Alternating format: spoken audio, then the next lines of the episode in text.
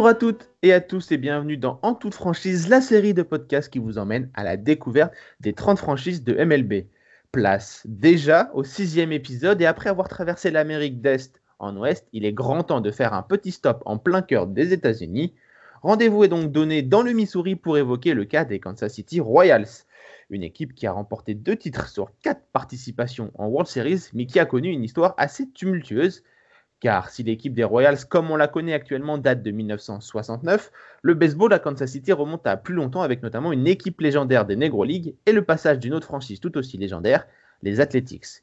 Et pour m'accompagner dans, ce voyage, j'accueille une nouvelle fois mon compère Bastien. Salut Bastien. Salut Martin, nous voilà dans, donc dans, le, dans le Midwest hein, pour une autre équipe euh, née en 1969, comme, euh, enfin, comme le début des Seattle dont, de, des- de Seattle dont on parlait la, la semaine dernière. Mhm. Et ben, en, en route. En route, effectivement, tout est prêt. Alors saisissez votre sceptre, emparez-vous de votre couronne et habillez-vous de votre plus belle chape, car aujourd'hui c'est menu royal, direction le Kauffman Stadium de Kansas City pour parler des Royals.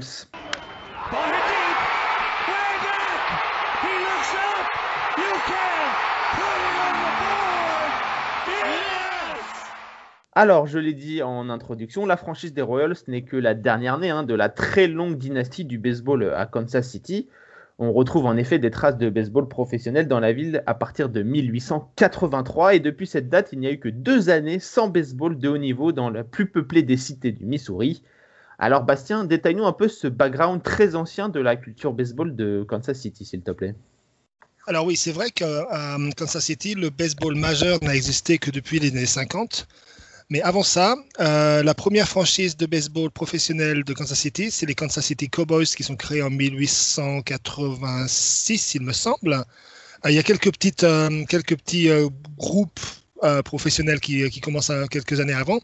Il y a les Kansas City Blues, ensuite les Kansas City Packers, puis les Kansas City Blues qui sont créés en 1888 et qui vont devenir un membre per- permanent de l'American Association, donc les ligues mineures de l'époque en 1902, euh, pour devenir un affilié des Pirates euh, de Pittsburgh et des Yankees de New York un peu plus tard.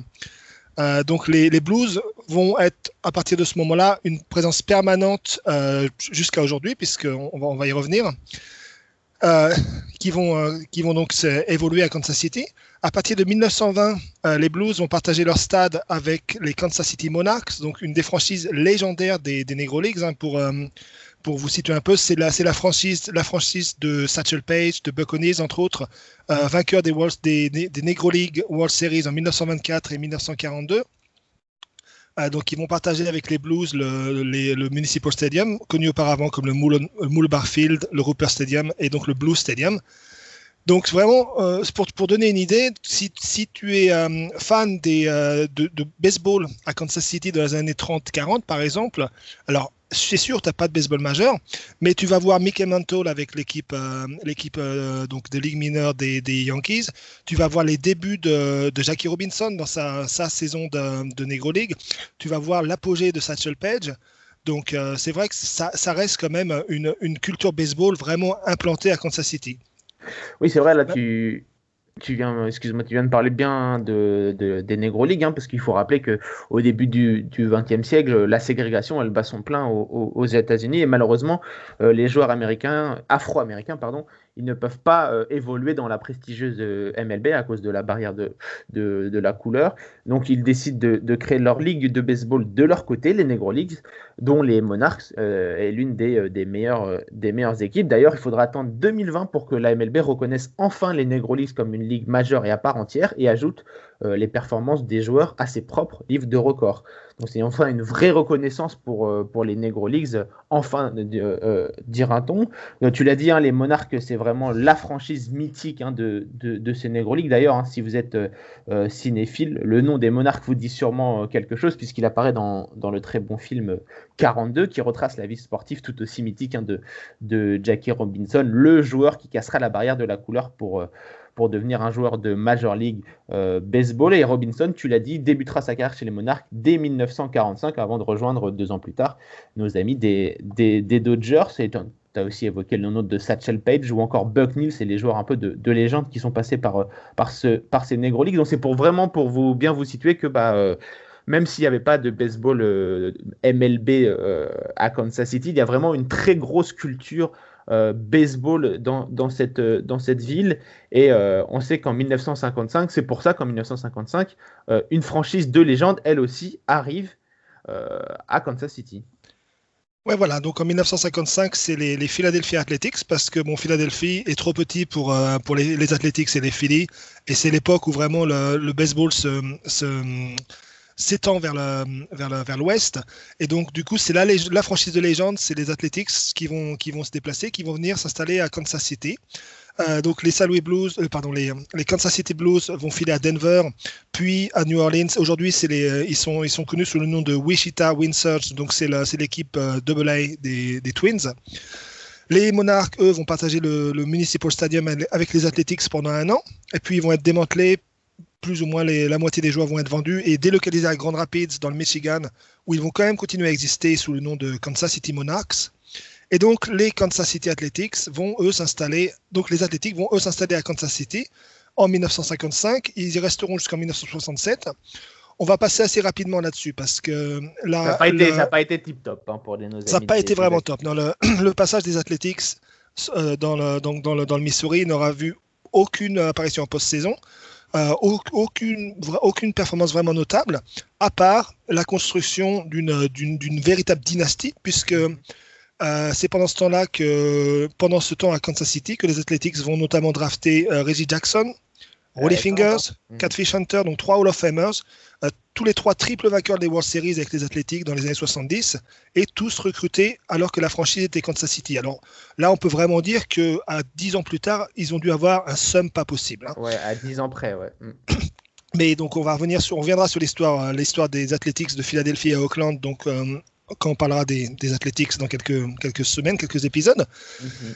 Et nous, on va revenir à Kansas City. Donc, en 1967, et on en parlait dans le dernier épisode, puisque c'est une, une, situation qui a impliqué également les, les Seattle Pilots à l'époque. D'ailleurs, c'était euh, l'indice que j'avais laissé sur les réseaux sociaux pour vous mettre sur la piste pour cet épisode. Effectivement, on avait déjà parlé de, de cette date charnière de 1967, parce que ça, ça impacte plusieurs franchises, Seattle notamment, mais aussi Kansas City, puisque comme tu l'as dit, euh, les, euh, les Athletics quittent Kansas City et sont envoyés à Auckland euh, dans, dans, la politique de la MLB de l'époque de s'étendre vers, vers l'ouest. Hein, on le sait avec le, départ des deux franchises de New York. On en a aussi parlé lors de nos précédents podcasts sur les Giants qui sont envoyés euh, à San Francisco et les Dodgers qui sont envoyés euh, à, Lo à, Los Angeles. Donc vraiment, on sent que la MLB a une envie de s'étendre vers le Grand Ouest et donc les Athletics sont envoyés à Auckland et ce, cette, cet envoi, on va dire, a, provoqué l'ire du sénateur de l'État, Stuart Symington, dont on a parlé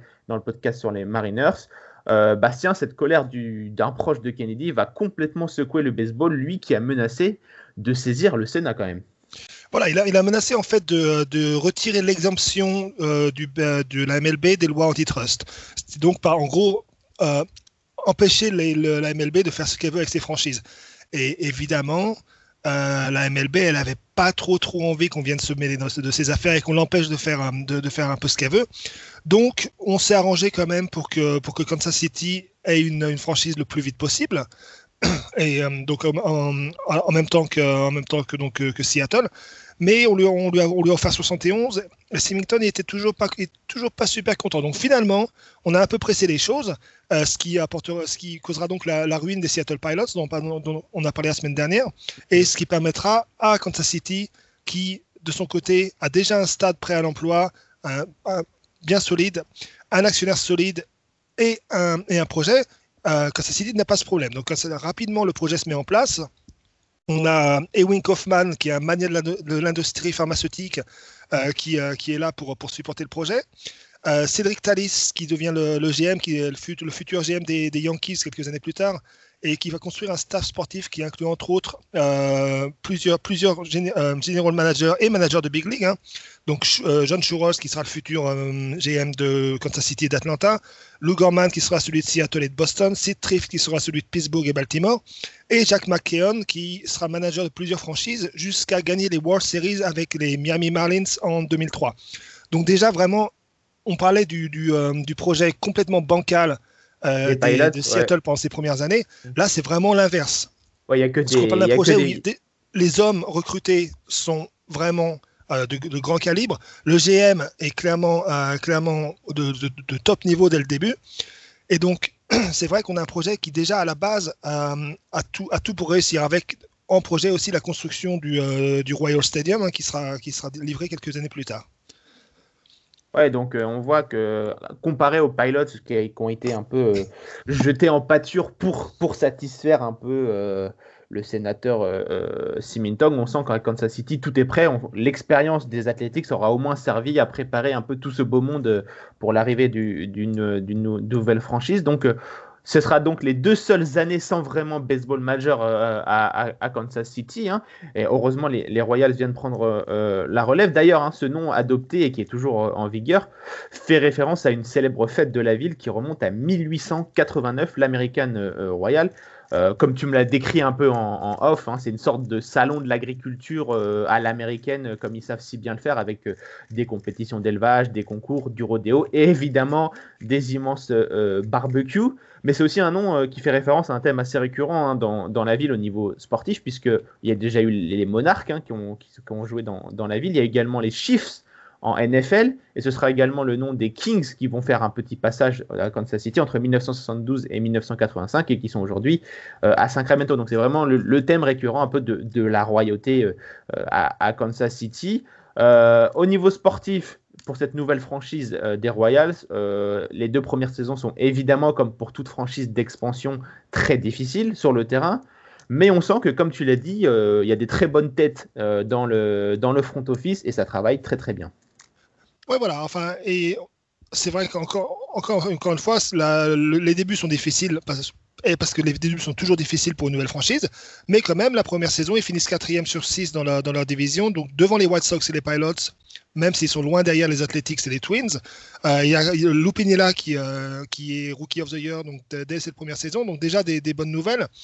Et puis surtout, comme tu dis, euh, ils, ils, travaillent bien et ils construisent bien. Donc, il y a des trades bien sentis un farm system qui est très vite, très bien construit, donc grâce à, donc, à, au, au, general manager dont on parlait, hein, Cédric Talis, qui va notamment recruter la première, la, la première star des Royals, euh, Amos Otis, qui était au, au, mis au placard chez les Mets parce qu'il ne mmh. s'entendait pas du tout avec Gilles Hodges, le manager. Donc il restera avec euh, Kansas City jusqu'en 1983. Il va recruter beaucoup de joueurs et former, drafter et former des joueurs qui resteront jusque dans les années 80, comme euh, Hal McRae, euh, qui restera jusqu'en 87. George Brett, qui sera la grande, grande star des, euh, des Kansas City Royals, qui restera jusqu'en jusqu 1990, euh, un peu après 1991 d'ailleurs. Et donc, c'est vrai que ça, ça, avance vite, ça travaille vite, ça travaille bien. Et en 1971, déjà, les Royals réussissent leur première saison à plus de 50% de victoire. Et donc, ouais. en 1973, seulement, ils ouais, dans... En, en, trois ans, ils sont déjà, euh, ils sont déjà ce qu'on pourrait appeler compétitifs, quoi, quasiment. Ouais, c'est ça. Mm. Et donc en 73, ils vont s'installer dans, dans, leur nouveau stade, le Royal Stadium, hein, qui est toujours le stade, le, le, stade des Royals à ce jour, qui est vraiment un, un, stade complètement en avance sur son temps. Donc là aussi, c'est vrai que c'est euh, encore une fois, du, le travail est bien fait pour vraiment euh, pérenniser le, le baseball euh, à Kansas City. En 1973, donc le Royal Stadium va avoir le All-Star Game à Kansas City et surtout les débuts donc du, 3, du troisième base George Brett, qui est, comme je disais, une des légendes du club. Et excuse-moi, c'était 1973 à 1993, ces années de. de oui, 20 ans, de, 20 ans, 20 ans, dans le, 20 ans dans le club, ouais. Voilà. Euh, George Brett, on va, faire un, on va faire un petit topo rapidement, quand même, pour ceux, pour ceux qui ne connaissent pas. Euh, C'est 3154 hits en carrière, donc le, le second place dans toute l'histoire des, des, euh, des, euh, trois, des joueurs de troisième base derrière Adrien Beltré. Euh, il fait partie des quatre joueurs de l'histoire de la MLB qui ont accumulé euh, 3000, 3000, donc 3000 coups sûrs, 300 home runs et euh, une moyenne en carrière au bâton de 30%, de plus de 30%. Donc je te donne les trois autres hein.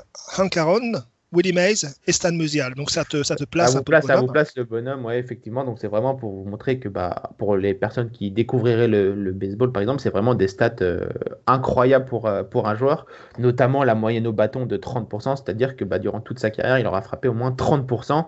Sachant que euh, moyenne, la moyenne normale entre guillemets pour un joueur c'est 25%. Donc voilà, ça vous place euh, et que les meilleures moyennes euh, de l'histoire c'est 40%. Donc voilà, ça vous place le mec euh, euh, George Brett qui va vraiment devenir une des légendes de, ce jeu et peut-être même euh, il est dans les débats en tout cas pour être le meilleur joueur de troisième base de l'histoire. Donc voilà, c'est vraiment un vrai grand joueur qui a eu quelques petites euh, sur et en dehors de terrain quelques petites on va dire qu'il a le sang chaud mais euh, euh, quand il est dans quand il est avec son bâton c'est vraiment un joueur exceptionnel. Voilà, il a aussi une petite, une petite spécificité, spécificité assez marrante, c'est qu'il est le seul joueur de l'histoire de la, de la MLB à avoir gagné le batting title, donc le- le- la meilleure moyenne euh, au bâton de, de la ligue, dans trois décennies différentes, donc les années 70, les années 80, les années 90. Donc en plus d'être exceptionnel, il, Il a a, été- une longévité quand même assez énorme. Mhm. Donc comme tu disais, un, un des meilleurs troisième bases de l'histoire, clairement, il est dans la même ligue que des Wade Boggs, que des Shipper Jones, que des Mike Schmidt.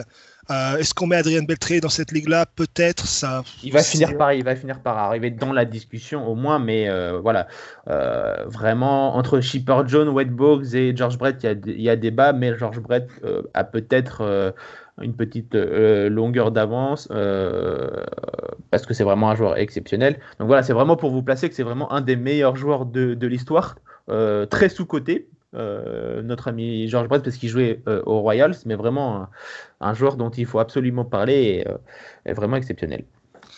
Voilà, donc c'est donc c'est vrai que George Brett c'est la superstar, mais donc à partir de 75, on a vraiment un noyau solide autour de, George Brett, hein, puisqu'on a Frank White, Willie Wilson, Dennis Leonard qui sont là pour une bonne dizaine d'années.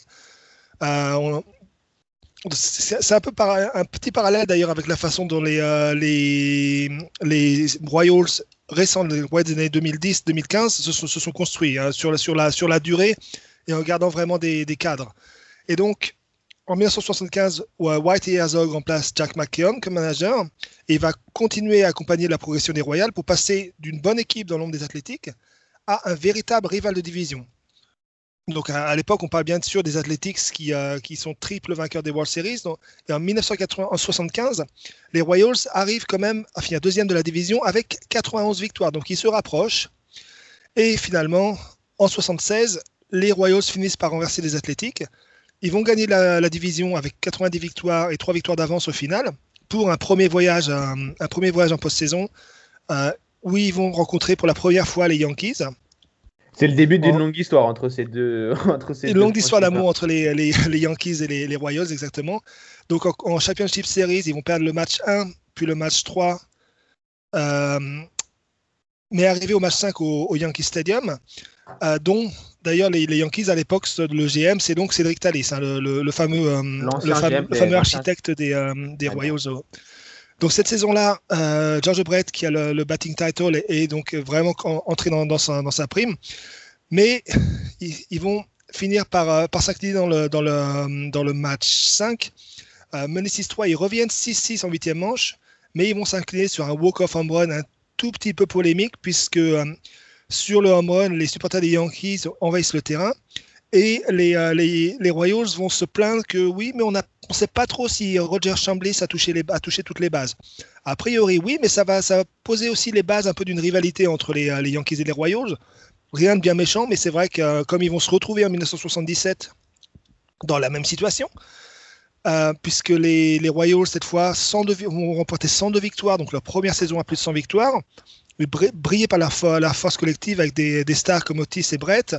Et ils vont remporter la division avec euh, 8 victoires d'avance sur les Rangers, alors que les, Athletics, ça y est, ont complètement sombré. Ont, ils ont perdu euh, Ouais, le- leur, leur, leur temps glorieux est, est- est passé, hein, évidemment. Et d'ailleurs, juste pour rebondir sur tes 100 victoires, ce sera tout simplement la seule saison des Kansas City Royals de l'histoire à plus de 100 victoires, tout simplement. Même dans les années 2010, assez gagnantes des, des Royals, ils n'ont jamais atteint euh, le palier des, des, des 100 victoires. Donc, euh, une année historique pour, euh, pour, ce, pour Kansas City. Voilà, et moins de 10 ans après leur création, encore une fois. Donc c'est vrai Ouais, que oui, c'est vraiment impressionnant la, assez- la rapidité, la rapidité de, de cette euh, progression et de cette euh, installation des Royals au, au plus haut niveau est quand même assez, euh, assez marquante. Et il faut quand même le, le souligner, du, comme on l'a dit tout à l'heure, hein, du très bon travail euh, du, du, front office des, des, Royals, comme tu l'as dit, qui enverra en, par la suite ensuite la majorité de ses membres aux postes les plus importants d'autres clubs de, de, MLB. Oui, et donc, bon, ce qui va se passer par contre en, en, enfin à la fin, c'est exactement la même chose que les précédentes. Ils vont se retrouver à nouveau en, face aux Yankees en Championship Series. Ils vont se retrouver encore dans le match 5 face aux Yankees. Et les Yankees vont encore l'emporter dans le, dans le match décisif pour aller gagner les, les World Series face aux Dodgers cette année-là. Et en 78, la même chose. Les Encore Yankees, une fois, les Yankees. Voilà, les Yankees battent les Royals en, en Championship Series. Euh, trois victoires à une cette fois pour aller encore une fois s'imposer avec les euh, face aux Dodgers en World Series. Alors cette fois, c'est avec Bob Lemon aux manettes des Yankees. Et là encore, Bob Lemon, c'est un ancien manager des, euh, des, des, Athletics, donc manager des Royals de 70 à 72. Mm -hmm. Donc un homme de confiance de, de Cédric Tallis, hein, qui, va, qui va donc battre les, son ancienne équipe, les Royals en Championship Series, et aller remporter les, les World Series face aux Dodgers. Mais dans cette contre... troisième série, on retient par contre un petit, voilà. un petit épisode historique que tu vas nous raconter. Mmh.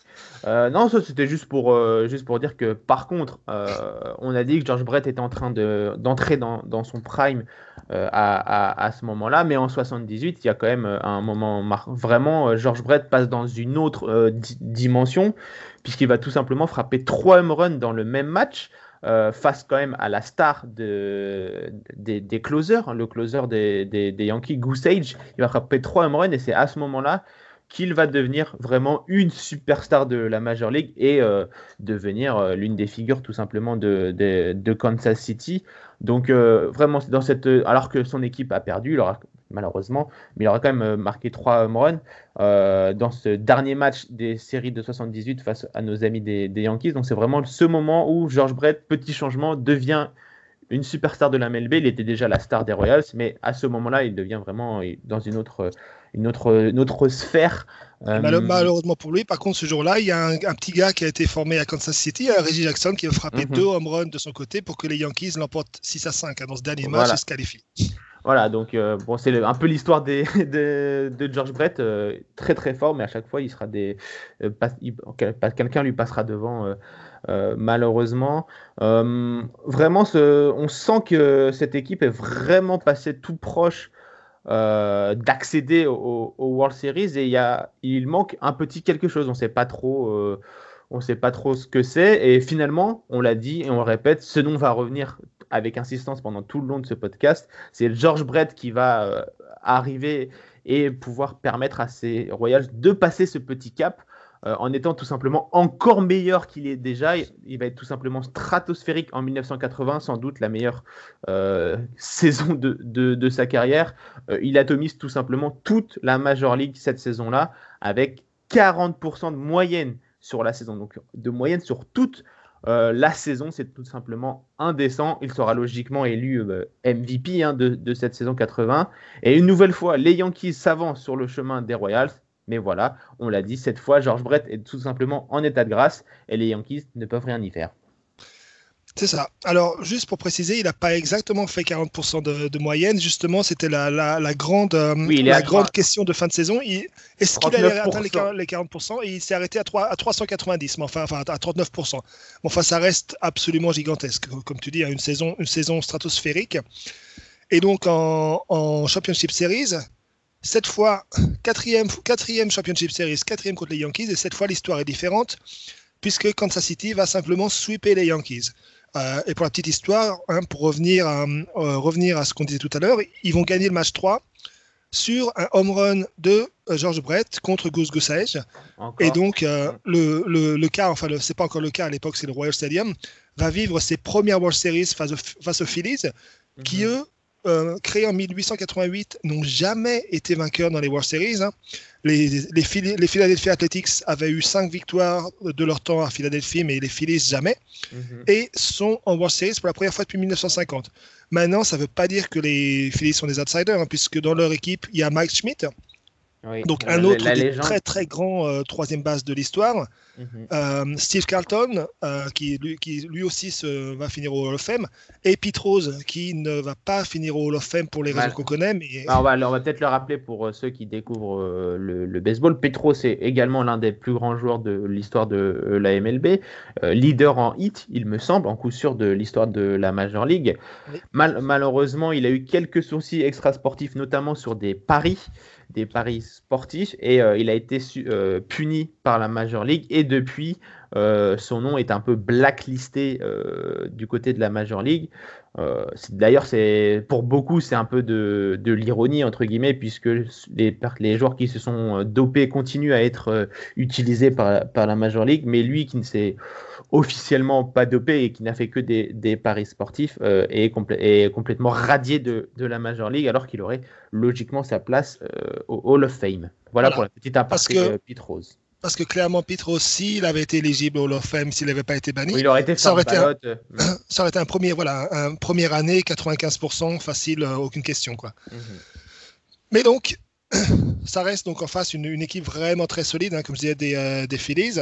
Ça va être des séries relativement, même très serrées d'ailleurs, hein, où chaque équipe l'emporte chez elle euh, jusqu'au au match 5, où Philadelphie va finalement réussir à, à gagner un match au Royal Stadium euh, pour l'emporter 4 à 3 avec deux runs dans la 9 manche.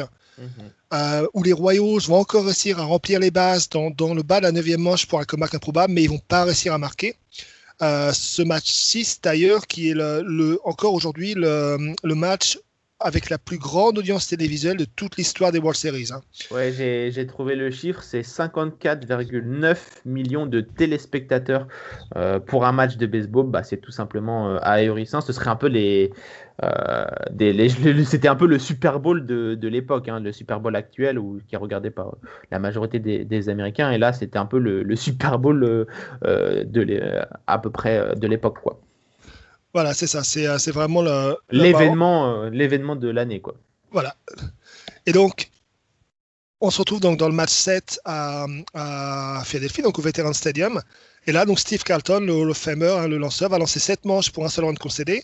Euh, Tug McGraw, euh, champion déjà en 1969 avec les Mets, va fermer la porte sur les deux dernières manches. Et Max Schmidt va, va, va, va produire ses deux points, les deux, deux des quatre points de, des Philadelphie. Donc, va deux des, euh, deux des Hall of Famers qui vont faire le boulot. Et Mhm. les Phillies vont gagner, la, vont gagner la, les World Series et vraiment connaître enfin leur jour de gloire, eux qui l'attendent à ce moment-là depuis presque, euh, depuis presque un siècle en fait. Et donc, juste Ah. pour, te re- pour te reprendre, euh, c'est le sixième match. Hein, c'était pas un match 7, c'était un match, le match 6, le dernier match, puisque, puisque les Phillies l'emportent euh, 4-2. Mais on ne t'en voudra pas tellement c'était euh, euh, impressionnant cette victoire des, des Phillies avec des Low Famers euh, dans tous les sens. Oui, pardon, le match 6.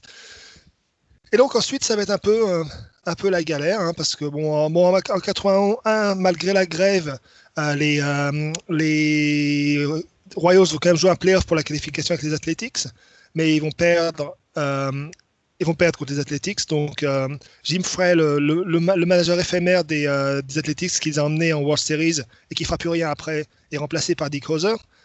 En 82, ils finissent deuxième derrière les Angels. En 83, ils finissent deuxième derrière les White Sox. Mais D'ailleurs, surtout euh, face à, à- à deux, à deux scandales, un bénin mais assez célèbre et un autre un peu plus, un peu plus sordide. Donc euh, le fameux euh, incident du euh, le Pine Tar Incident pour George Brett, hein, donc une, ou- ou une histoire de substance sur la base, sur la batte pardon du du, du troisième base. Le Pine Tar, hein, c'est la, la résine de pin. Euh, si vous regardez un peu, d'ailleurs, dans les, les, nouveaux- les, euh, les infos récentes, vous verrez qu'il se passe toujours des trucs avec la résine de pin. Aujourd'hui, en ce moment, c'est plus sur euh, au niveau du- des lanceurs, voilà. C'est un peu pour, euh, pour ceux qui ont fait du handball, c'est un peu la cire du handball euh, qu'on se met sur, euh, qu'on peut se mettre sur les doigts. C'est autorisé, mais pas trop justement pour pas que ça avantage trop. Par exemple pour un lanceur, pour la prise sur la balle avec la, la, la pintar justement, pour avoir un peu plus de contrôle sur la balle et pour la batte pour que la, ça parte beaucoup plus loin et que la batte soit plus, plus résistante. Donc voilà, c'est vraiment une substance qui est autorisée, mais il faut pas en abuser tout simplement. Voilà. Et le, le deuxième scandale qui va secouer un peu plus, euh, qui va secouer un peu plus les Royals, c'est euh, le problème Willie, Willie Wilson, Willie Atkins, Jerry Martin et Vida Blue, qui sont tous des joueurs relativement, relativement importants quand même, hein, se, se- se sont- se font prendre euh, en, en cours de saison en train d'essayer d'acheter de la cocaïne. Donc on- c'est une époque où, euh, où ça tournait quand même pas mal hein, dans- au niveau des joueurs. On parlait de- des Mets et de le- leurs addictions investir complètement Mhm. ravagées par les drogues dures. Euh, et la MLB essaie, vraiment de- d'empêcher ce genre de choses de, se, passer. Donc ils vont, prendre trois mois de prison, une suspension pour toute la saison, euh, qui va être réduite en appel. Donc euh, ils seront autorisés à revenir le 15 mai, mais Martin va, être, libéré, Aikens va être tradé, Blue était déjà parti, donc il restera que Wilson qui, fera partie ensuite qui fera amende, honorable et qui fera partie du roster qui va, qui va avancer jusqu'au World Series euh, l'année suivante. Mhm. Mais euh, on sent qu'en 83, c'est un peu une année, euh, une année charnière hein, pour cette équipe de, des, des Royals, puisqu'il y a aussi le, légendaire propriétaire Kaufman qui va donc décider de, vendre 49% de, ses parts à un groupe d'investisseurs de, Memphis. Il, me semble, plus les deux scandales. On se dit du coup que c'est sans doute la fin de nos amis de, de Kansas City, et pourtant, et pourtant, ça travaille toujours très très bien en coulisses du côté de, de, la franchise. Sous la houlette du nouveau général manager John Schwartz, euh, le club va complètement se, se, se, se repenser. Euh, on l'a dit euh, durant les années, euh, les années précédentes, les années 70, tout tournait autour de la batte de, de George Brett. Tout était fait pour que George Brett soit dans les meilleures conditions. Mais on s'est rendu compte que c'était sans doute assez limité comme, comme tactique, puisqu'ils n'ont pas réussi à aller au bout. Ils sont inclinés contre les Phillies en, en World Series. Euh, et donc, euh, grâce à des trades, euh, le club décide de renforcer considérablement le secteur du pitching, donc des, lanceurs, avec notamment des trades bien sentis et des jeunes lanceurs très prometteurs, comme Bud Black, qui deviendra manager bien plus tard, Danny Jackson, Mark Kubica, David Cohn et surtout Brett Saberhagen, dont on parlera avec insistance un tout petit peu plus tard. Ils joueront tous un rôle capital dès la saison 84, donc dès la saison suivante de ces périodes de troubles de 83 avec les affaires qu'on qu vient d'annoncer. Euh, donc on peut dire que cette période difficile n'aura duré qu'une petite saison, puisque dès 84, les Royals retrouvent les playoffs. Ils tomberont malheureusement face aux Detroit Tigers, tout simplement injouables, et qui iront par la suite remporter les World Series. Mais c'était sans doute, euh, tu, diras, tu me diras pas le contraire, une année d'apprentissage pour ce groupe de, lanceurs euh, accompagné par, euh, par George Brett. Et en 85, c'est l'année de la délivrance, c'est l'année du Graal avec en apothéose les I-70 World Series. C'est ça, en 85, donc ça va, tout, va, tout va se mettre en place avec toujours un petit peu de chance parce que de toute façon, il y a toujours le petit côté de chance. Hein. Ils vont remporter 91 victoires sur la saison gagner la division avec une seule victoire d'avance sur les Angels et vraiment euh, ils vont réussir à doubler les Angels la, sur la dernière semaine des, euh, euh, de la saison régulière. Grâce à une, une, une, série, de, de, une série de, à la batte encore incroyable de George Brett hein, pour changer. Euh, Brett Saberhagen, qui a débuté l'année précédente, va remporter le, le CI Young, son premier CI Young cette saison-là, euh, avec une saison à 20 victoires, euh, un, IRA, IRA, de, de 2.87 donc vraiment une saison une saison de patron hein, pour un pour un gamin quoi pour un pour un joueur vraiment encore um, encore très jeune. Euh, et donc ils vont se retrouver en championship series contre Toronto. Et donc cette fois c'est eux qui auront la, eux qui auront la la, la, la place de l'expérience finalement face à Toronto qui va faire sa première participation au World Series, au World Series pardon, en post-saison. Euh, je crois, on est 8 ans, 8 ans après leur, euh, leur, leur, création en 1977. Oui. Donc, dans ces séries, ça va pas tout de suite bien se passer. Hein. Ça, ça va venir une, un peu un terme récurrent d'ailleurs, puisqu'ils vont être menés 3, euh, 3 victoires à 1 euh, par Toronto. Euh, le pitching en début de, de, série est complètement aux abois. Donc, c'est là où tu ça donne vraiment un pitching jeune qui finalement n'a pas l'expérience et on se dit qu'ils n'ont peut-être pas les épaules. Euh, va perdre les matchs 1 et 4. Bud Black va euh, concéder euh, 5, 3 runs dans, le match 2. Euh, Saberhagen va, va, en, concéder 5 dans le match 3. Mais pourtant, Kansas City survit. Euh, Danny, Jackson, va réveiller tout le monde, un autre des, jeunes lanceurs, hein, avec un, match complet et un shutout dans le, dans le match 5 pour une victoire 2-0 de, de, Kansas City. Dans le match 6, c'est Brett et McRae qui vont vraiment sonner la charge au bâton, victoire 6-3. Et dans le match 7, finalement, c'est euh, le catcheur Jim Sundberg, le, le, héros improbable, hein, qui va euh, produire 4 points pour vraiment, pour donner la, les, la- les séries aux, euh, aux Royals, une victoire 6-2, et envoyer les Royals vers leur seconde World Series. Donc ça a été dur, mais on sent que, la, que, la- que déjà la, machine se met en place. Et on sent Alors- que euh, c'est vraiment cette fois, c'est euh, un groupe euh, plus que euh, le one-man show George Brett qui, avait été un peu reproché aux Royals euh, dans les années précédentes où tout reposait sur George Brett. Là, on sent vraiment que c'est une victoire d'équipe, une victoire au mental. C'était d'ailleurs, tu l'as dit, ça deviendra euh, une des forces de Kansas City, même, même dans les années 2010 euh, par, le, par le futur. C'est vraiment cette, de ne jamais rien lâcher, quoi qu'il arrive, de toujours euh, se battre, quoi qu'il arrive, puisqu'on sait qu'au baseball, rien n'est- jamais fini. Et euh, c'est vraiment le, le mojo des Royals, c'est vraiment, vraiment ça, de ne jamais, euh, ne jamais rien lâcher. Et donc, deuxième participation euh, euh, au World Series pour. euh, pour Kansas City et cette fois dans, dans ce que j'ai appelé les dans ce qu'on a appelé les I-70 Series, tout simplement parce que euh, ils affrontent Saint-Louis, qui est également dans le Missouri, et qui sont distants de un peu moins de 300 km dans ce qu'on peut appeler euh, une sorte de derby. Quoi. Voilà, le, derby du Missouri, exactement, si on peut dire ça comme ça. Euh, alors, évidemment, Saint-Louis, hein, c'est une franchise de légende avec, avec, là, avec toute l'histoire, avec les, victoires, les victoires en, en World Series. Donc, encore une fois, hein, c'est le, petit Kansas City avec, face au grand Saint-Louis. Euh, et est-ce que ça va mettre la pression à Kansas City? Possible. Mais ce qui va se passer, c'est exactement la même histoire que dans les, euh, que dans les, euh, les Championship Series. Ils vont pas être écrasés sur les premiers matchs, hein, ils, vont, euh, ils, mais Oui. ils vont être juste impuissants sur les matchs 1 et 2. Euh, et c'est Brett Saberhagen qui cette fois va, va, va les mettre sur le droit de chemin, va sonner la charge en lançant un match complet dans le, dans le match 3 pour une, Une victoire pour une 6-1. victoire 6 à 1. Mhm. Euh, un match complet avec un seul, un seul point concédé. Mais euh, John Tudor, vainqueur du match 1, va faire encore mieux dans le match 4 avec un, un match complet et un shutout Pour les Cardinals cette fois. pour les Cardinals. Donc on va se retrouver avec encore une fois les, euh, les, les Royals menés 3-1 dans le dans, Dans les dans- World dans- dans Series, les et World donc- Series. Et surtout dos au mur, ils se retrouvent puisque euh, Saint-Louis, on le rappelle, hein, c'était au meilleur des, des, quatre- des 7 matchs, donc euh, le premier avec 4 victoires euh, l'emporte. Saint-Louis mène 3-1, et donc une nouvelle fois, euh, les Royals sont dos au mur et euh, vont faire preuve d'un mental incroyable et tout simplement, je ne sais pas trop, les, pas trop trouver les, les mots, mais impressionnant tout simplement. Bah, c'est ça. Et bien, ils vont juste, euh, ils vont, ils vont juste encore une fois. hein, tu parlais de, ne jamais rien lâcher. hein, je crois que leur moto de leur, leur fameux hashtag en 2015, c'était Never Ever Give Up.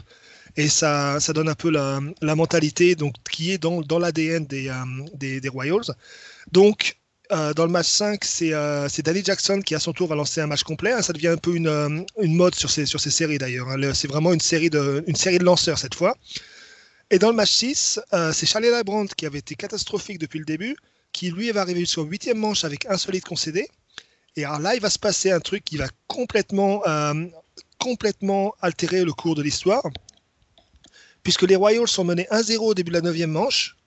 On est donc dans le match 6. Euh, les, évidemment, les Cardinals n'ont besoin que d'une victoire pour remporter les World Series.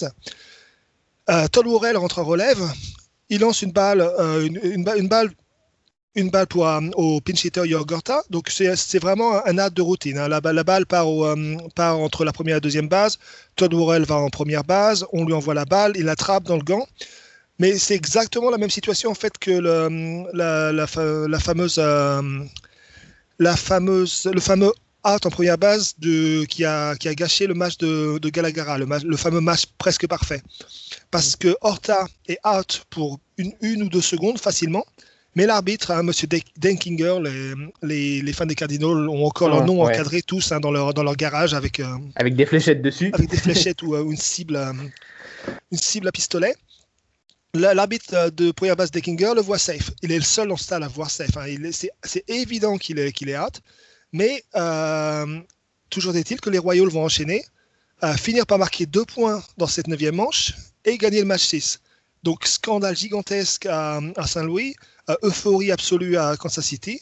Toujours est-il qu'il y a 3-3 dans les séries. Et là, on, sent, on sent que ça a tourné, euh, que les Cardinals, euh, euh, ils étaient menés 3-1, ils s'y voyaient déjà. Ils voient les Royals revenir à 3-3 sur un fait de jeu arbitral euh, contestable.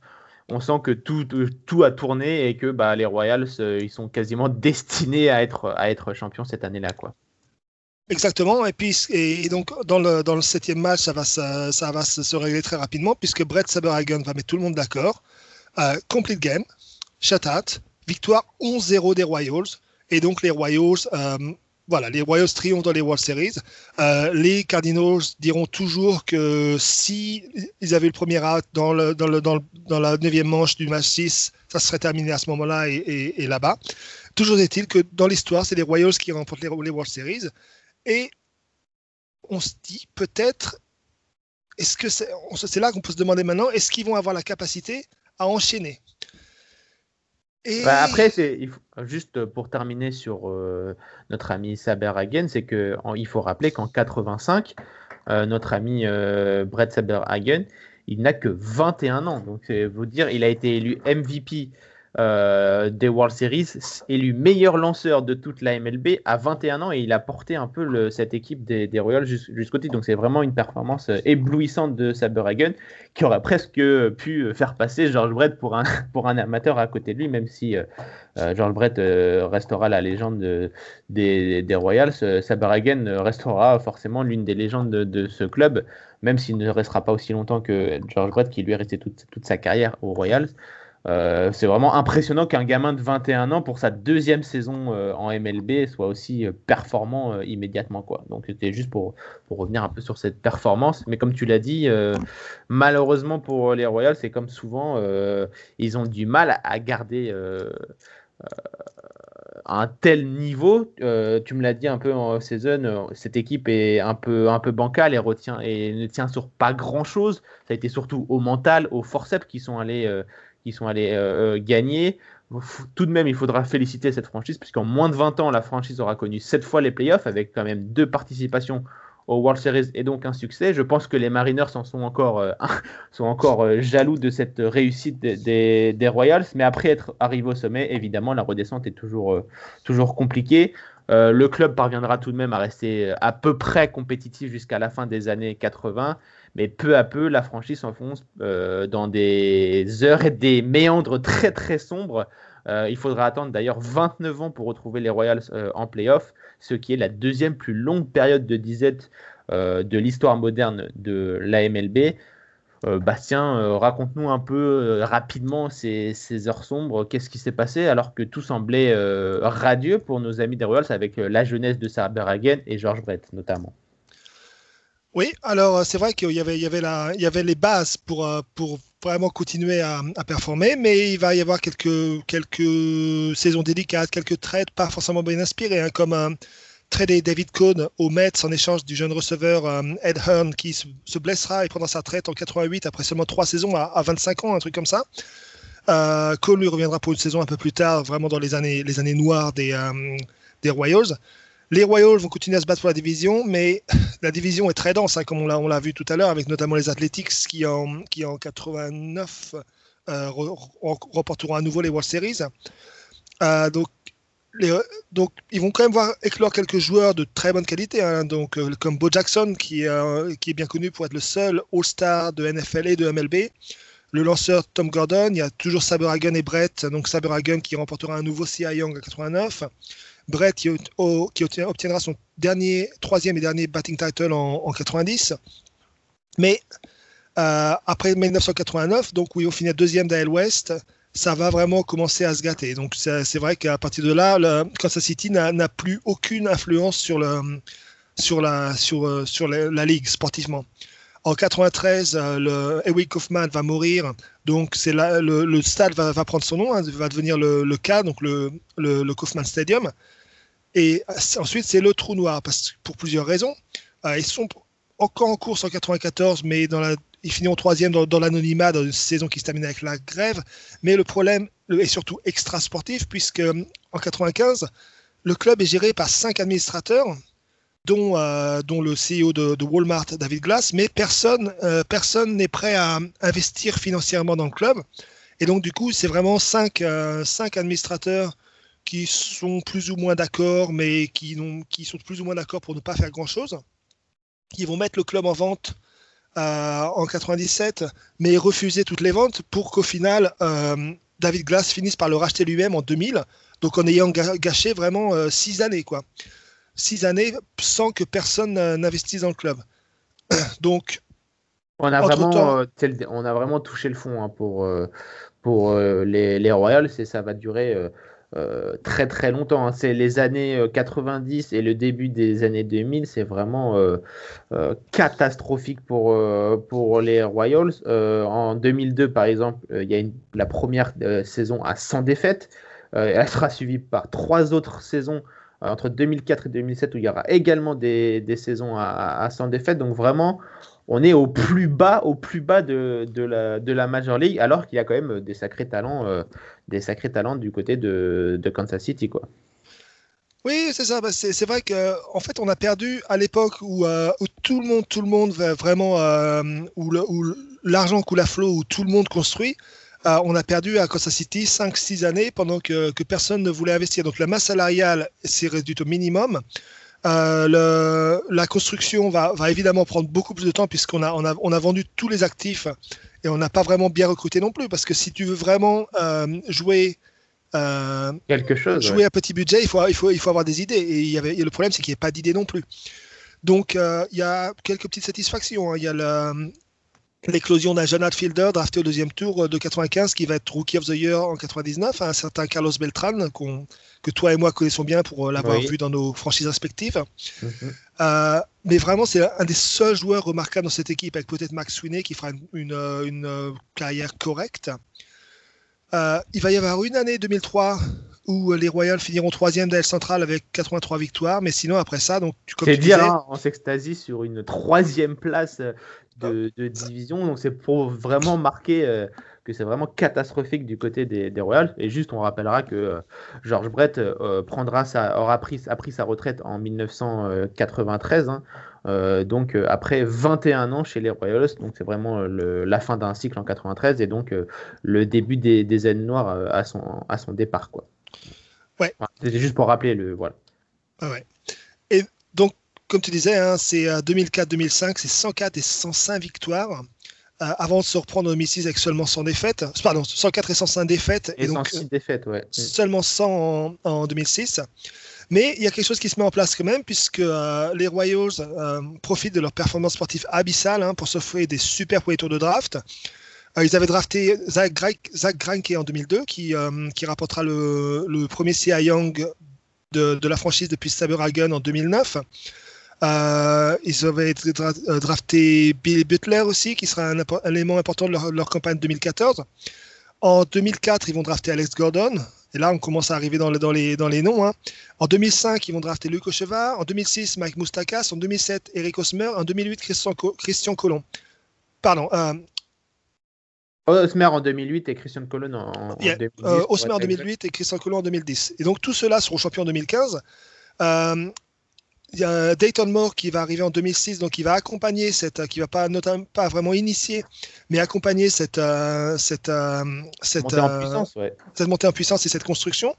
Va réussir quelques, tra- quelques trades risqués mais fructueux au final, hein, puisque en 2010, il va trader euh, Greinke aux Brewers et il va amener en échange Lorenzo Kane, Alcides Escobar et Jacques Odorizzi. Donc les deux premiers seront champions en 2015, euh, tandis que Jacques Odorizzi lui-même sera tradé pour James Shields qui sera de l'équipe 2014 et Wade Davis, hein, donc le, Le closer le star. de, Mhm. des- de 2015 en échange et donc et en même temps ils vont recruter donc euh, d'autres bons coups hein, comme par exemple un jeune receveur free agent international de 16 ans qui va être recruté en, 2000 en 2007 un certain Salvador Perez donc euh, voilà comment vraiment on, a- on assemble le, le squelette d'une équipe d'une équipe compétitive Oui, ensuite puis- on, ra- on ramène un, un coach Mhm.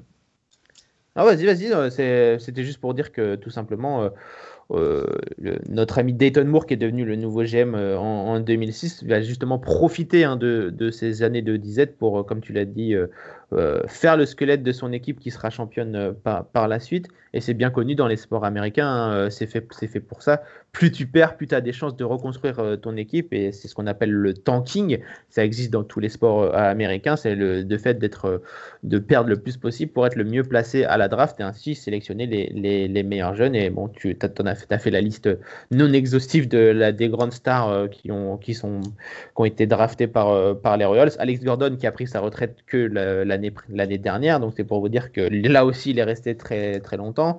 Euh, Mike Moustakas qui est encore, encore au très haut niveau en ce moment, plus les trades très bien sentis. tu l'as dit, hein, on voit que le squelette est en train de se faire et, et pour que le squelette soit complet, il fallait un vrai coach et le vrai coach c'est Ned Yost. Voilà, Nadios qui va arriver en, qui va arriver en 2010 hein, pour, pour devenir le, le, le manager des, des, Royals et la machine va se mettre doucement en marche. Bon, très doucement, hein, puisqu'ils vont encore faire 95, 91, 90 défaites. Mais le front office investit, l'équipe gagne en expérience, les jeunes s'intègrent au groupe. Et finalement, en 2013, les Royals vont enfin revivre une saison à plus de 50% de victoires, avec 86 victoires, une troisième place. Euh, c'est simplement leur troisième saison à plus de 50% depuis 1994. Hein, donc 1994, 2003, 2013.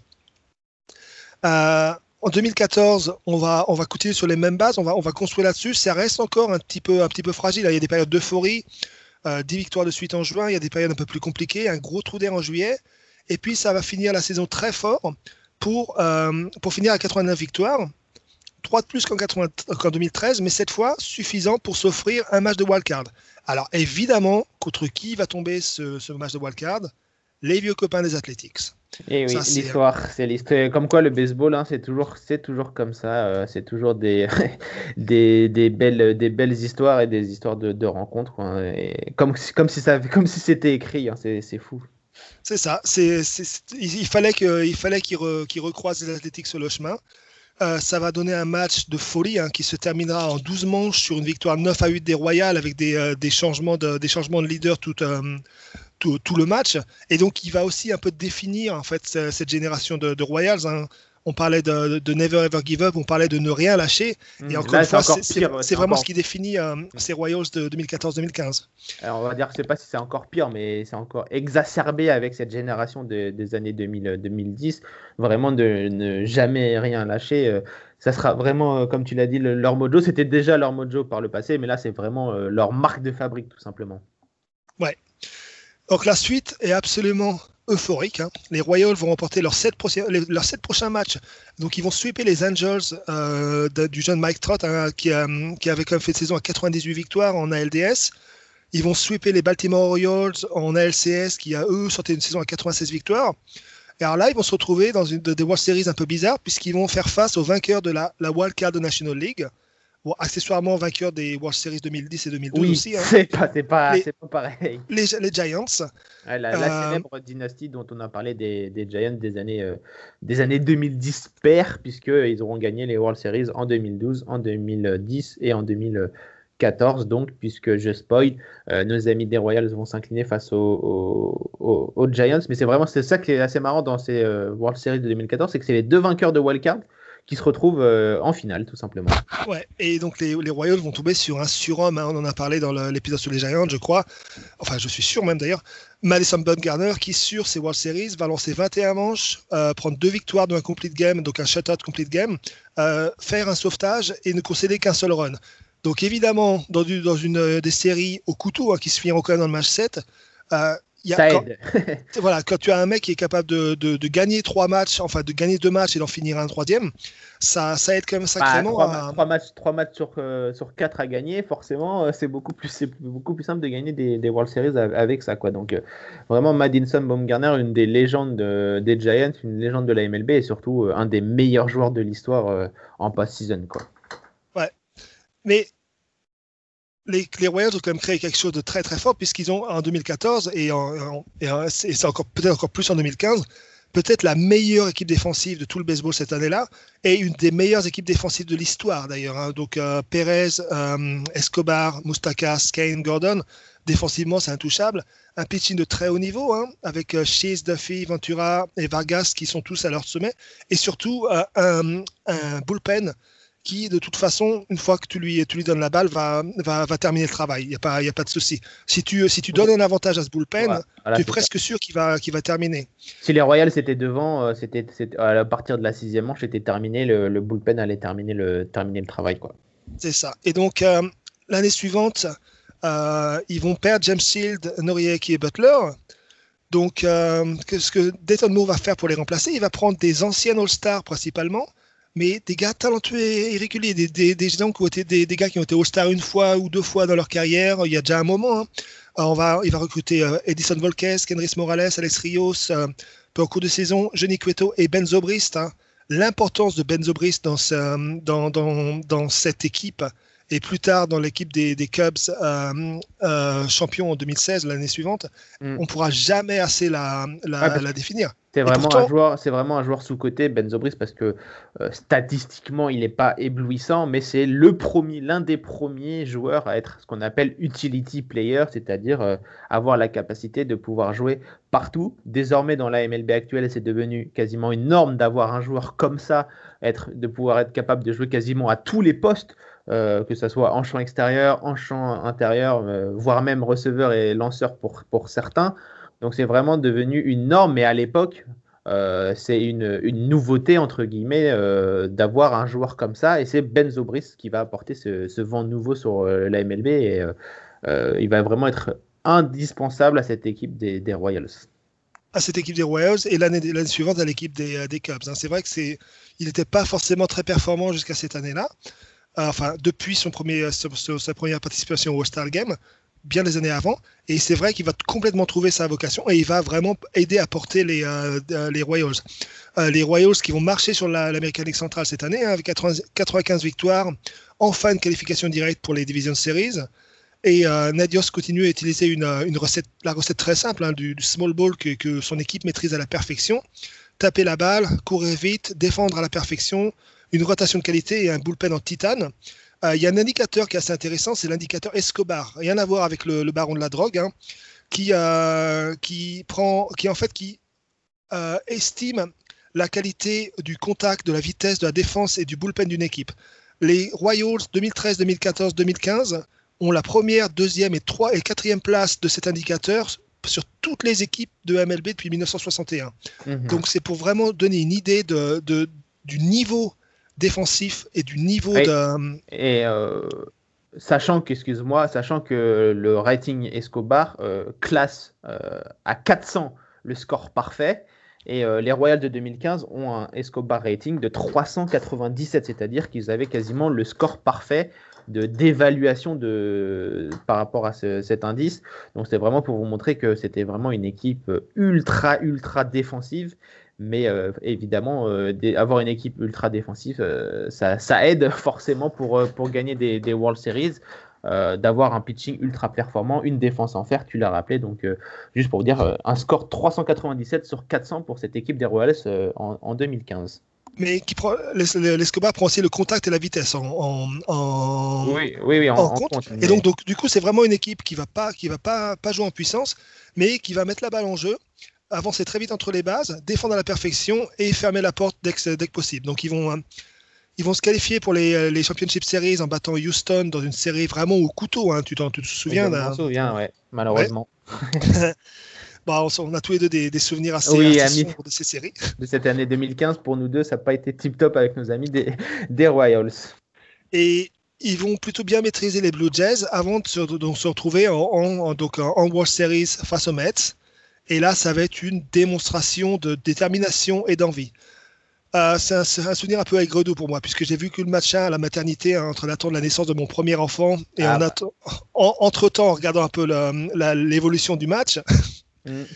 Mais euh, dans le machin, ils vont égaliser à 4-4 dans la neuvième manche, pour, sur, donc sur un home run de Gordon, si je ne dis pas de bêtises, pour ensuite aller gagner le match 5-4 dans la 14e manche. Donc c'est vrai que cette, cette saison-là, enfin ce match-là, c'est vraiment euh, l'apogée du bullpen des, euh, des, des Royals, qui va donc enchaîner de la 9e à la 14e, alors que les, euh, les Mets, eux, vont compter sur leur rotation absolument exceptionnelle cette saison-là, hein, celle qu'on voyait vraiment comme une des, une des grandes rotations du futur.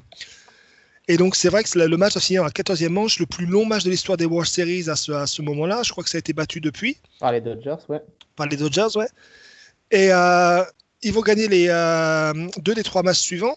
Et euh, rép- bis repetida dans le match 5, puisque là, ils vont égaliser dans, à 2-2 dans la neuvième manche, encore une fois, sur un- une action qui en fait euh, qui, vraiment euh, Résume la, men- la mentalité de Kansas City, tout simplement. hein. définit voilà, la mentalité de Kansas City. C'est-à-dire qu'on est dans la neuvième manche, il y a deux hâtes. Euh, Osmer est en troisième base. Si je- oui, en troisième base, si je dis pas de bêtises. hein. On mettra la, la vidéo euh, sur Ouais, le. ouais, on mettra la vidéo, mais c'est exactement ça. Il est, au- il est en troisième base et il court vers le marbre. En fait, Euh, c'est ça. Il y a, il y a- il y a un, un qui aurait dû être euh, relativement facile, mais il y a une erreur de lancer. Osmer court, court de la troisième base vers le marbre, bat juste le lancer, donc euh, le lancer au, au, au- au receveur et égalise, vrai- donc égalise sur le dernier hôte de la partie. Donc n'importe quelle autre équipe aurait concédé ce match 5 et on, on- on aurait, on, on aurait filé pour un, pour un match 6. Non, Osmer, il y va tête baissée, il plonge, il marque. Euh, la balle, passe après, elle rate de toute façon Travis Darno, donc euh, il va la chercher et puis, euh, et puis on en reste là dans la, dans la 9 manche. Et les, euh, les, les Royals vont faire exploser les, les, les Mets après ça, rem- remporter, la, remporter la victoire 7 à 2 dans la 12e manche quand même, hein, ils vont pas les faire exploser tout de suite. Victoire 7 à 2 dans la deuxième manche, et donc les Royals, comme ça, remportent leur deuxième World Series. Mais vraiment, euh, ces deux matchs-là, en fait, définissent vraiment ces, Royals, puisque une, autre équipe à deux hâtes dans le machin, dans le 9e manche, deux hâtes dans le machin 5e manche, aurait probablement perdu ces deux matchs. On, aurait peut-être vu un match 7 à, un match 7 à- dans ces séries. Enfin, tout aurait été possible. Mais non, ils étaient là pour gagner et ils ont fait, Ils l'ont fait à Ils leur, ont- à leur manière. hein, ils ont fait ça à leur manière. Voilà. à la manière des, des Royals, c'est-à-dire euh, never ever ever give up euh, au forceps et puis de ça bah, c'est surtout euh, euh, on semble quand on voyait leur baseball ça semblait tout simplement très simple en fait Euh, leur défense était fluide euh, le pitching semblait facile alors que c'est pas du tout le cas hein. c'est vraiment beaucoup beaucoup beaucoup de travail et euh, malheureusement ce genre d'équipe ça tient qu'à un fil hein, parce qu'il suffit d'avoir une blessure d'un joueur majeur et tout peut se, se dérégler et c'est évidemment ce qui, malheureusement, ce qui va se passer pour, euh, pour les Royals, puisque après ce titre, ça, va, ça va être une nouvelle fois être très compliqué pour les Royals qui vont pas réussir à, à, capi- à capitaliser hein, sur ce groupe qui semblait pourtant assez, assez prometteur avec ce bullpen de folie, cette défense euh, all-time. Euh, dès la saison suivante, ça devient, ça devient compliqué et depuis, euh, c'est euh, le retour aux, années sombres des Royals et je pense qu'il va falloir être plutôt patient pour les supporters des Royals avant de les retrouver sur les devants de la scène. hein. Oui, bah c'est vrai que ça a glissé vite fait. hein. Maintenant, euh, on est, on est cinq, cinq ans plus tard. Toutes les stars sont parties, sauf Salvador Pérez qui, euh, qui garde le temple. Mais qui, Ah. euh, qui enchaîne les, les blessures et euh, Voilà. qui, qui a du mal à rester healthy, on va dire. C'est ça. Donc, on- donc la construction, la reconstruction. Là, déjà, on est passé sur une nouvelle, sur, une nou- sur un nouveau management. Donc, le, le club a été racheté par John Sherman, ancien actionnaire mi- minoritaire des Indiens, mais qui a quand même gardé Dayton Moore hein, pour, euh, pour reconstruire. Ouais, celui qui a reconstruit l'équipe de, de, 2000 de 2014-2015 reste, donc on peut dire qu'il sait ce qu'il fait, on va dire, hein, quand même. Voilà, et il a, bon, il a, il a, il a déjà un projet qui quand même euh, semble assez, euh, assez bien, bien défini. Donc on a une, une jeune classe de lanceurs de, de très bonne qualité. hein. On a comme Brad Keller, on a Singer, Bradley Singer, il y a euh, Chris Bobich qui, euh, qui commence à, à, à émerger. Euh, quelques valeurs sûres comme euh, Albe- Adalberto Mondesi qui était qui faisait partie du groupe euh, vainqueur des World Series mais qui, qui ne jouait pas vraiment en fait qui, qui était vraiment là pour euh, pour Ouais, pour faire le nombre. Ouais, pour, pour apprécier l'atmosphère, hein, qui est vue comme une, une, une star en devenir. Très rapide. très hein, bon. Très bon, euh, très bon voleur de base, très bon coureur et qui est en train, de, en train vraiment de, s'améliorer aussi au niveau du bâton. Donc euh, Mondesi, Merrifield et Solaire, hein, qui sont quelques, quelques valeurs déjà sûres. Euh, quelques vétérans, hein, donc Duffy et Perez. hein. quelques acquisitions solides pour cette saison. Donc Carlos Santana, l'ancien première base des Indians, et Mike Minor, l'ancien lanceur des, des Rangers. Donc, on a vraiment un, projet qui se, définit. Mais après, le retour, le retour sur le devant de la scène, ça va pas être pour tout de suite quand même. hein. On, est dans une division avec les White Sox qui sont appelés à, à dominer la division. Les Tigers qui devraient être prêts un peu avant les Royals. Donc, on peut s'attendre avant les Royals compétitifs, peut-être en 2024-2025, mais pas vraiment avant ça. Ouais, faut laisser un peu le temps de, à tous ces jeunes de, de, prendre. Ils ont, comment, ils ont drafté de, pas mal euh, de, super top prospects, mais ils sont encore, ils sont encore euh, à- assez loin. Hum, tu l'as dit, leur division est très très compliquée avec euh, d'autres équipes qui étaient en reconstruction mais qui sont, tu l'as dit, en avantage, notamment les White Sox et, les Tigers. Ils vont peut-être pouvoir jouer des coudes avec euh, Cleveland qui s'est considérablement euh, affaibli mais qui garde quand même un pitching de haute qualité.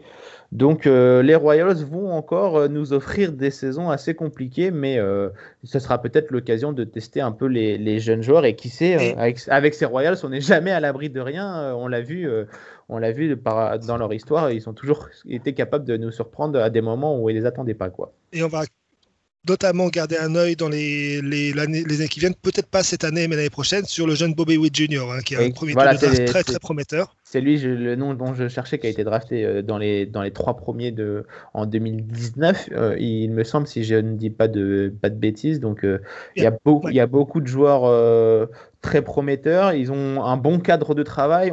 Euh, on l'a répété durant ce podcast, ça travaille très bien du côté des, des, Royals. Donc, euh, pas d'inquiétude pour eux. Leur reconstruction devait être un modèle.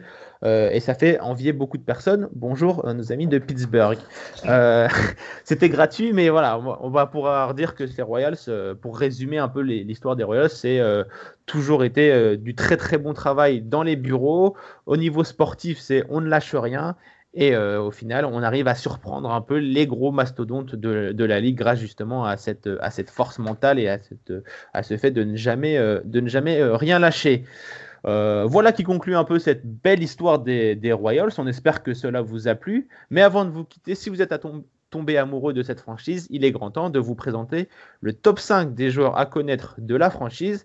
Alors, mon ami Bastien, par qui commençons-nous? En cinquième position. Alors j'ai commencé en cinquième position par, euh, par deux bons lieutenants. Je vais je vais en mettre deux égalités en cinquième, hein, désolé encore Allez, une fois. je, je, je- Mais, j'attaque ça. Va être Al Macrae pour, les, euh, pour la- donc là, tout ce qui a mené à la, au World Series 85 et Alex Gordon, hein, le, le capitaine de la- des- des- de l'équipe vainqueur en 2015. Donc deux vraiment lieutenants, pas forcément des stars, vraiment un, un petit peu dans l'ombre, mais qui vraiment ont, ont porté, ce, ont porté le, le projet. Euh, D'accord, donc euh, en quatrième position, qui En quatrième position, je vais mettre Dan Quisenberry, le releveur star, superstar des, euh, des Royals 85, trois fois All-Star, cinq fois, euh, cinq fois vainqueur du, enfin, premier au nombre de saves en American League. Donc vraiment un des meilleurs releveurs des années 80.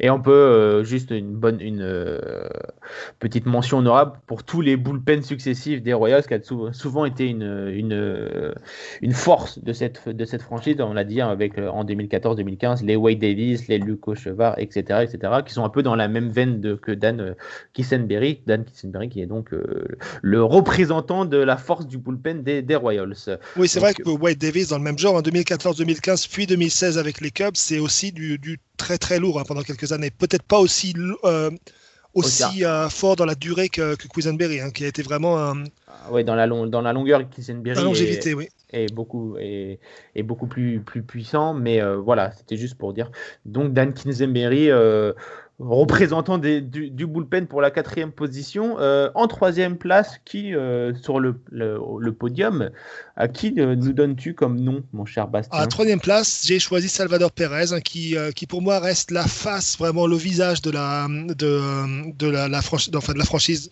du, titre 2015.